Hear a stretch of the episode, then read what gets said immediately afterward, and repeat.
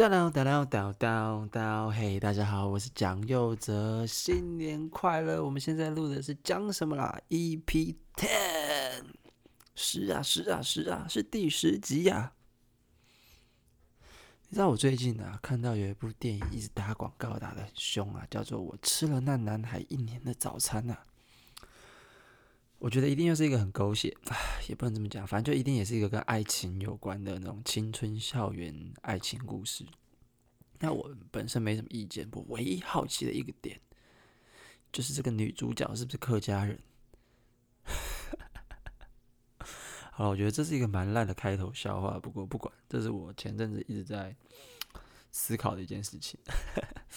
啊、uh，By the way，我还没有去看这部电影哦，因为我真的是没什么兴趣。推荐大家跟我有一样的想法。好，新年快乐，新年快乐！为什么会选在新年后来录这一集呢？呃，因为年假就是要好好放吧，不要随便做一些工作，破坏自己的假期。不知道大家今年过得如何？想必应该是很乖的，当这个防疫尖兵，待在家里没有乱跑吧。我觉得，因为啊，因为那个疫情的关系啊，又一直变种啊，这些病毒啊，所以我整个年假其实不太敢乱跑，就觉得说在家里好好待着，那跟亲近的人聚一下就差不多了啊，差不多。因为毕竟有一些亲近的人也是从各个不同的县市回来，我觉得那个 那个危险程度没有比较低啊。不过没办法，至少总比出去乱跑还好吧。那今年对我来说比较特别啊，为什么呢？呃，因为现在是我有正职工作满一年的时机点，那我也领到一个比较完整的年终。对，那领到年终，想必就是要开始思考一下包红包这件事，对吧？啊，各位，你各位啊，第一次包红包的时候都是什么感觉啊？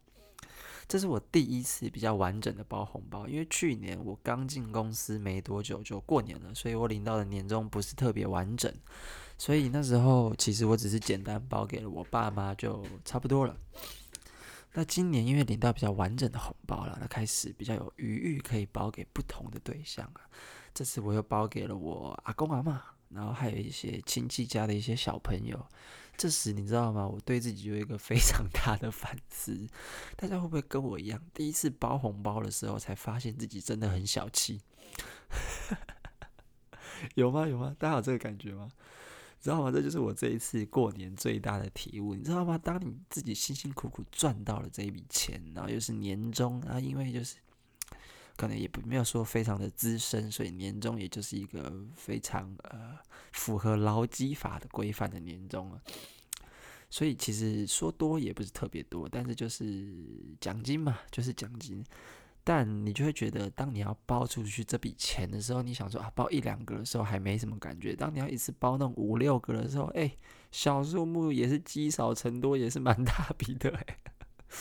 那时候我在包每一包红包，再把每一张钞票塞进那个红包袋里的时候，我就一边在想，哎呀。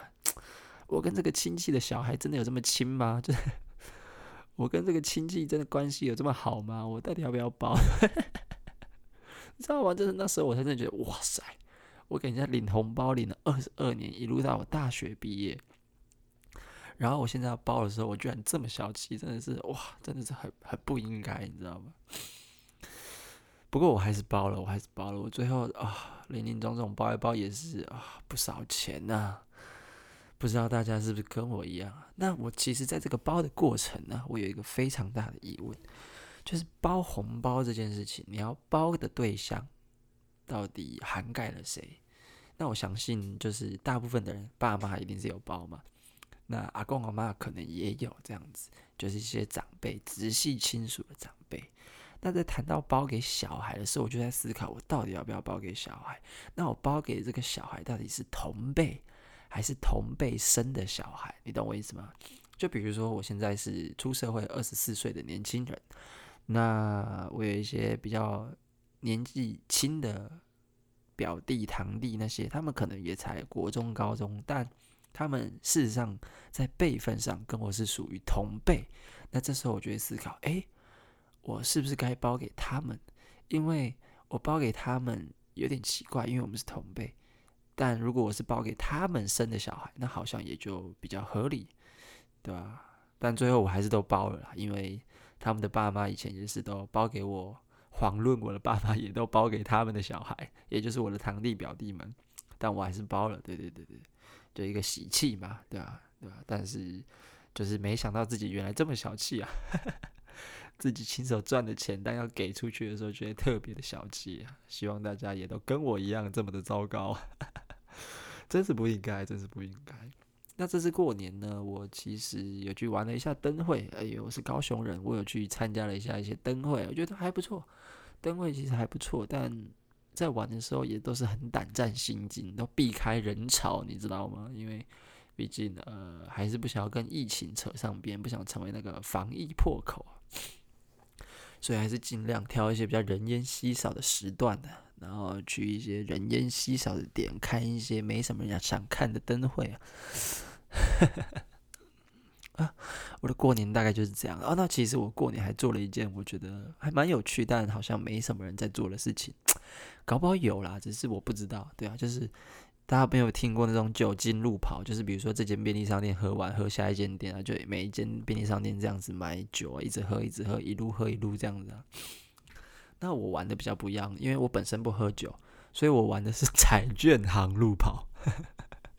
大家有机会可以玩看看彩券行路跑啊。简单来说，它规则就是这样，因为呃过年嘛，刮刮乐嘛，它就是呃一个氛围嘛，对吧？相信很多人都是在过年的时候有玩了一下刮刮乐。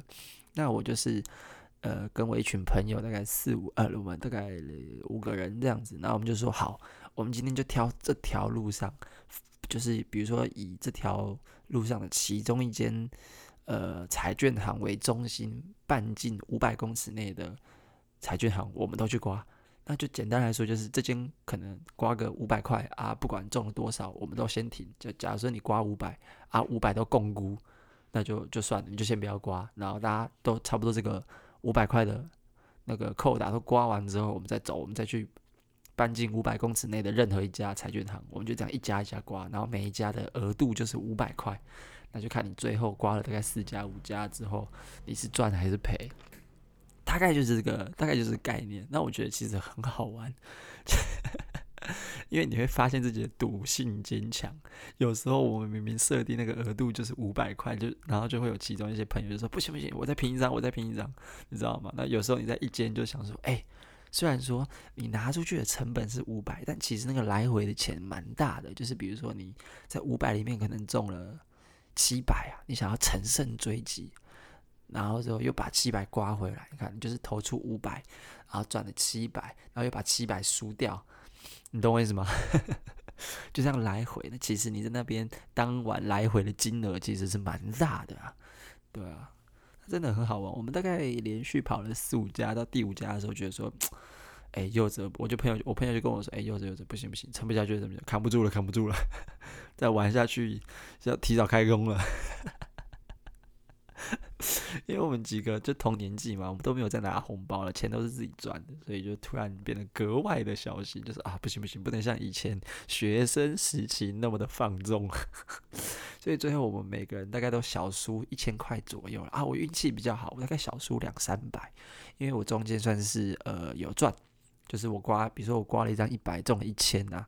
啊，只是说最后这一千在接下来几家都一路赔掉，所以最后就没输没赢，然后小亏大概两三百这样子，所以我算是相对运气比较好的。但但整个过程下来，那个晚上真的是很强哎！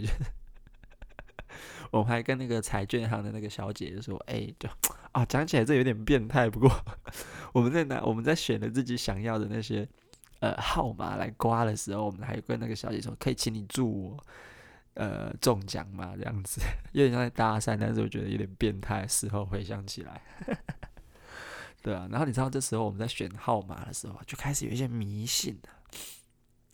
有一些人就想说啊，我要选自己的学号啊，我要选一元复始，万象更新，所以我选一号啊，我选九十九号，九九长长久久。开始有各种不同的那种迷信去选，说自己跟哪个号码比较有感应。真的，真的是大家是为了赚钱，真的是无所不用其极，开始变得越来越迷信，你知道吗？但事实证明啊，这些都真的是迷信，会中就是会中，数学比迷信的力量还要强，每个几率都是独立的，真的很好笑。大家可以来玩一下，推荐给大家。过年的时候可以玩个彩券航路跑，有没有？做公益啊，有。赔的话就当做公益基因的啊，赚的话啊就爽嘛，就赚嘛啊，也不用喝酒，那喝酒路跑吐的大吐的乱七八糟，那个也画面也不好看嘛，对不对？就推荐大家彩券行路跑，彩券行路跑是我这两年开始实施的一个呃活动啊，真的是推荐给大家，不要打什么麻将，哎，打麻将多久啊？彩券行路跑超刺激，超好玩，就三五好友揪揪会去玩这样子。对了，那这大概就是我这次过年大概在做的事情，就除了回老家之外，然后年夜饭什么的，差不多，对吧？我觉得有多少有被疫情影响到吧，真的有被疫情影响到。不知道大家过年过得如何？好，那再来，我想要聊聊 这礼拜发生的的，对我来说算是蛮大的一件事情。但因为我说了，就是我最近就是呃，不是我最近，就是我我前几集也说了，我现在是台北市议员邱威杰上班不要看的瓜吉的员工吧，我是他的个人写手。那我们在录那个呃新资料夹的新春特别节目的时候，有做了一个特别的计划，就是我们整个二办的成员都下去录，就是要图图个那种过年的那种。人气嘛，人旺嘛，就是越多人越越越开心的那种嘛。所以，我啊，我的另外两个同事和老板东叶彩玲，我们四个人都去录了这集新春特别节目。那它就是一个特别的主题。那为什么我会说这次是个大事呢？因为呃，我在那集录音的时候，呃，求好心切，想要做一点效果。然后我就想说，刚好那个主题也有对上嘛，我就特别做了一个小吐槽啦，吐槽瓜吉，结果没想到瓜吉走心，然后当下就气到愤而离席，不录了，他就不录了。我当下是我进公司一年以来，你知道吗？第一次哦。第一次惹瓜吉生气，因为我几乎没有，我可能有让瓜吉失望过，但我没有让他生气过，你知道吗？我让他无奈，觉得啊，好吧，再给我一个机会，这样子可能有过这种时候，但没有那种生气的、愤怒的时候。我居然在岁末年终啊，要总结一年的时候啊，犯了这个错误。我当下真的是觉得完完蛋，我明天不用来了，我真的要被开除了。他就是气到这个程度，愤而离席二十分钟才又回来录音。那这不是重点，重点是什么？重点是这整个过程呢，都在那个录音的环境被录下来了。而剪辑呢，也就是我的同事东野决定说：“哎呀，这个刚好符合主题呀，因为这次的新年特别节目会上在初四。”然后就取那个谐音嘛，出事了阿伯那种感觉，啊，就刚好出事，他们就觉得说，哎，这个这个会爆，这个会爆，然后就决定剪下来。但是剪下来之后，然后呃，就是决定保留下来，然后就确定也把它放上，就是也把它上架，原封不动把老板暴怒的过程全部都上架了。啊，结果现在，结果现在，我觉得整个过程是有好有坏了。有好有坏，那我推荐大家，如果想要知道那个当下的话，真的是非常推荐大家去听一下《新资料夹》第七十七集《出事了阿北》新春特别节目啊，我在这边就不再多赘述了。那我想要聊的是我对这整件事情的事后的感想。因为我当下我们是提早录的，那我们在当下在录的时候，我真的是吓尿。我第一次惹老板生气，而且是这么走心的生气啊！我也不知道怎么办，我就真的是很抖。然后这件事情其实一直到呃过年放放假之前，我都一直就是余悸犹存，就是每天都战战兢兢，变得很不知道怎么在公司自处，你知道吗？就看到老板，我就想到我惹他生气这件事情，就是好像一直有一种蓝趴 K 龙呆那种感觉，非常的不自在。我觉得害怕的就是被开除这件事情吧。但想当然的二，呱吉不是这种人，他不可能因为这种事情就开除我，因为没意义啊。对，但我惹他生气是事实嘛，对吧？那当下，当下我最有感的一件事情是彩铃。还有瓜吉，还有东野，我的同事都非常的专业。即便发生了这么尴尬、这么破坏气氛的事情，大家依然可以公归公、私归私的把呃节目录制完成了。这真的是非常的厉害。即便 那个感觉真的很怪、很尴尬，对我来说啦，我不知道对其他人来讲，可能对彩铃或东野来说，他们就是看戏的感受再多一点，因为毕竟他们不是当事人，惹人生气的是我嘛，所以我真的是哇，超级。极害怕。那在因为那那时候惹他生气的时候是刚开录没多久，大概十分钟左右就发生的事情。那那整集可能有五十分钟，接下来四十分钟我就尽力了，你知道吗？想要弥补，给反应啊、回应啊，然后做做效果什么的啊，我就很努力想要有点弥补我的过错的感觉，你知道吗？但是。不知道为什么剪出来之后，东野觉得可能没什么效果，全部把它剪掉了。所以更尴尬的是，如果你有去听《新资料夹》那一集，你就会发现，在那个暴怒事件发生之后，我几乎没什么讲话。那我没什么讲话，不是因为我没讲话，因为如果我因此就没讲话，反而更尴尬。所以我当下在录的时候，其实是有一直在继续做效果的，但是只是都被光东野剪掉了。那那剪掉之后。上架的那个集数一听起来就好像，哎，杰克是不是因为就是呃惹人生气，所以都不太敢讲话？但事实不是这样啊，不是这样啊，对吧？大家都非常的专业，对，只是说我做的效果可能真的不够好，在他们专业的人看来，就是说这个东西可有可无，剪掉比较好，比较节奏比较好，这样子，对，所以大家不要误会啊，大家不要误会，这是第一点。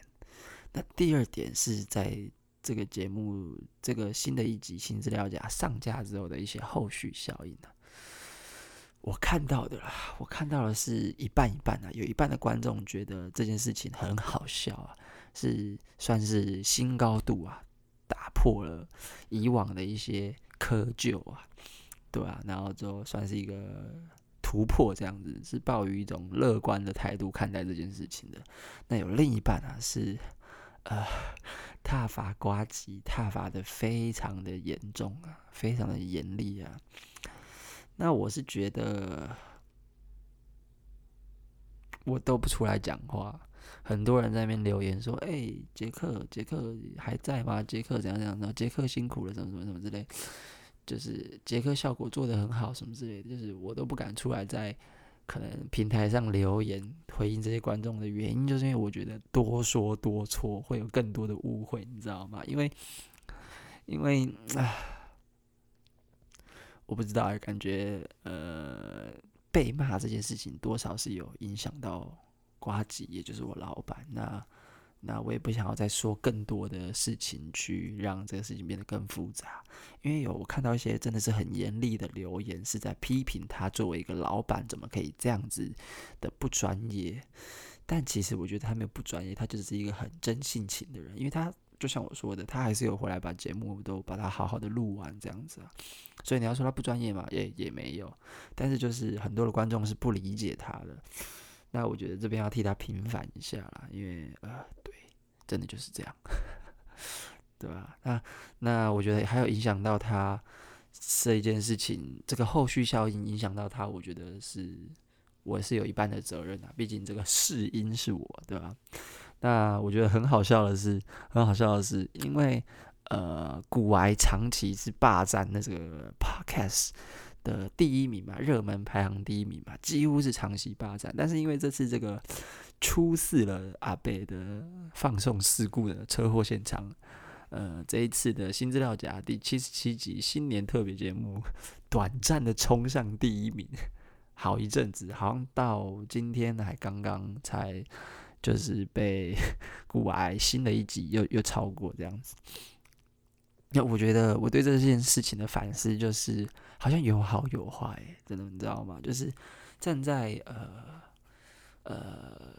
大方向的话，就是哎，它造成的一个话题，就是像有一些观众说的，它有一个新的高度，呃新的突破，就是好像没有人是真的把整个放送事故都完整保留下来，然后之后上架，这是好的，就是大家多了一点讨论，多了一点流量这样子。那更不用说他要冲上了热门第一名这样子，霸占了一段时间。但坏处就是，当他缩小到个人范围的时候，酸民的那些呃不谅解跟批评，就会影响到不只是瓜吉，还有我，因为我就会去投射这些酸民的言论，然后就说啊，要不是我，也不会害瓜吉被骂，也不会害就是一些粉丝留一星复评，甚至是退订，甚至是就是去批评说怎么可以把这种。没有效果的东西放上来，影响大家过年什么什么之类的，你知道吗？就是啊，有好有坏啊，有好有坏。但你知道，就是根据根据我同事东野的理解啊，我的认知啊，是他觉得呃没有，就是啊，那句英文怎么来说的？呃，No news is bad news 哦，就是呃，我的理解就是，总比都没有人讨论好了。对吧？它一定是长远来看，一定是好的，一个好的行销啦，没有坏行销这件事情的那种感觉，对吧？学到了，而且我其实当下很好奇的一件事情是，我在录音出事的那个当下，我觉得啊、完蛋，这个东西完全不能放，我毁了这集了。大家好不容易敲出来的时间，要因为我又要重敲一次时间重录了，但没有彩铃和东叶他们当下的那种认知是哦，要爆了，要爆了。这是绝对会霸榜第一名，这集绝对会流量超高什么的。他们当下的解读是这样，我就非常好奇，我跟他们的脑袋 到底差在哪里？我们看事情的角度为什么会是不同的切点？那他们怎么会这样想？他们怎么会有这样子的预测？因为事实证明，呃。他们的预测也没有错，因因为确实真的有了一点流量，甚至是短暂冲上热门搜寻第一名这样子，所以我就很好奇，他们平常是怎么去解读一个新闻事件的，或者是怎么去解读一个可能在当下看起来比较负面或比较呃不是那么合适的事情发生的时候，要怎么在后面。就是 他们怎么会觉得这样子一个 这么尴尬、这么 intense、这么 tense 的一个状况，在观众眼里看来会是一件好笑，或者是会是一件很有趣的事情？我其实不懂，你知道吗？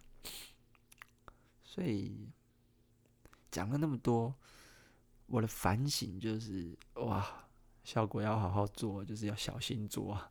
录音真的没那么简单啊！哦，好烂哦，这什么结尾啊？我我也不知道，但是但是对，这就是我这个过年跟我过年前那一段时间年终的时候发生的一些一直在我心里面挥之不去的一个小事件，对啊，你知道我当时这个这个新资料夹新的这一集上架的时候，我自己有去听，然后我一路听听听听到那个事故要发生之前的那种前两句话。我就把它关掉了，因为我发现我无法面对它，我无法听完，你知道吗？因为我是那个当事人，我就很像是那种回到事故现场的那个、那个、那个受害家属，就是也也也不是受害家属的那个加害者，你知道吗？就是我无法面对那个那个现场再重现一次，所以我果断把它关掉，一直到呃大概昨天还前天，我才又鼓起勇气去把它听完。对啊，不知道哎，这是我去年年终的时候犯的最大的一个错误。那我不知道这件事情对我的影响是怎么样，但是作为一个菜鸟新人，刚入职场的时候的的一个刚入职场的一个小员工，我是觉得这大概是我人生啊，不不是人生，大概是我进入社会之后犯的第一个错误，是大到我觉得哇。哇哇！我是不是毁掉了世界末日的那种错误？你知道吗？但其实我遇到了非常多的好同事。第一就是彩铃跟东野，他们是非常乐观的看待这件事情，他们希望把它转化为一个有正向帮助的一个事件。对，所以他们的这种看事情的切角，提供了我一个学习的榜样。然后再来就是另一位前辈，这位前辈叫做汤马士张定的。还是不要透露他本名好了。黑夜贵公子汤马士，其实，在录音的当天出事之后，我是马上去吃尾牙的啦。我还若无其事的去吃尾牙，当天还有瓜吉跟办公室的其他同事这样子，我们去吃尾牙。然后汤马，大家就在那边很好奇，说为什么老板突然神奇的离开录音现场这样子，因为没有人知道。对，然后之后当天汤马就有。因为吃完之后大家就散场，我要看一下什么各自回家什么的。然后汤马就载我，他说啊，杰克，那你，那你要不要讲一下为什么你惹老板生气这件事情？然后我就把这个事情的过程一五一十的告诉他。然后汤马就跟我开导，哎，年轻人犯错难免，我知道你也是求好心切，但就是难免就是会出错嘛。那你就是你有当过兵吗？我说没有。好，那我告诉你，当兵的男人。是没有在抱歉的。那他说没有在抱歉的意思，不是说你不要对这件事情抱歉，而是说抱歉没有办法解决事情，你就是鼻子摸摸，然后下次把它做得更好，不要纠结在对不起别人这件事情上面。你要感到抱歉没错，但是这件事情好，你道完歉了，过了，你就下次把它改好。只有下一次把它做得更好，没有我很对不起他这种事情。他说这是一个当兵过的男人都会有的。呃呃，心理建设跟心理素质，我是不知道，我是真的没当过兵的。欢迎有当过兵的听众回应我这件事情啊，我是不知道了，对啊。但是他当时那时候这样子开导我、安慰我之后，我在当晚多少有好睡一点，多少有好睡一点，就是可以比较呃把这件事情先收下来。对，但你知道吗？他在跟我讲这件事情的时候，我就觉得，哇，我真的是年轻人。因为你看，对汤马来说，他现在就三十几岁的一个中年人，他可能就会觉得说，这件事情他看多了，这种事情年轻人谁没有在犯错的，所以他对于这种事情他处之泰然，你知道吗？然后他就觉得说。我一定会想到，就是啊，是不是世界末日？是不是要被开除了？是不是怎样怎样怎样的？他说啊，你当下一定这样想，但真的不用想那么，不可能，不可能会因为这种事情就开除了，你还什么什么之类的，就是你想太多了。你应该要想的是怎么在下一次的时候做得更好，什么之类。我就觉得，你看，这就是成年人进社会打滚多年之后该有的一个健康的心理素质，不要因为一些错误而去影响你在做事情上面的。呃，态度对，不要纠结，错了就错了，鼻子摸摸，大家改进再来，然后不要被他影响到你个人的生活了，对。然后就觉得，哇，你你怎么这这个瞬间怎么突然变得这么帅啊，汤马，突然变得很像一个慈父，你知道吗？慈祥的爸爸。然后当晚我就像我刚刚说的，因为汤马的关系，又比较豁达的看待这件事情，对，对。所以来总结一下这一次的事件，就是欢迎呢、欢迎大家还是去听一下新资料夹的第七十七集，感受一下我当时那个尴尬的氛围，那个车祸现场。对啊，蛮好玩的，蛮好玩的，是人生犯的第一个大错。进入职场后，希望以后不要再犯这种错，然后希望有跟我一样类似经验，在职业生涯初期犯过大错的人都可以来跟我分享你们遇到的一些事情。然后你们是怎么调试？你们是怎么呃面对这些事情的？然后在这事后，他们给你一些什么影响？希望大家可以留言，在各大平台找到我，跟我分享你们的故事。对，那这就是我这两个礼拜来比较心有感的事情，一个就是过年，一个就是车祸放送事故。好了，那这就是今天的讲什么啦？EP Ten，我们下次见，拜拜。Down down down down down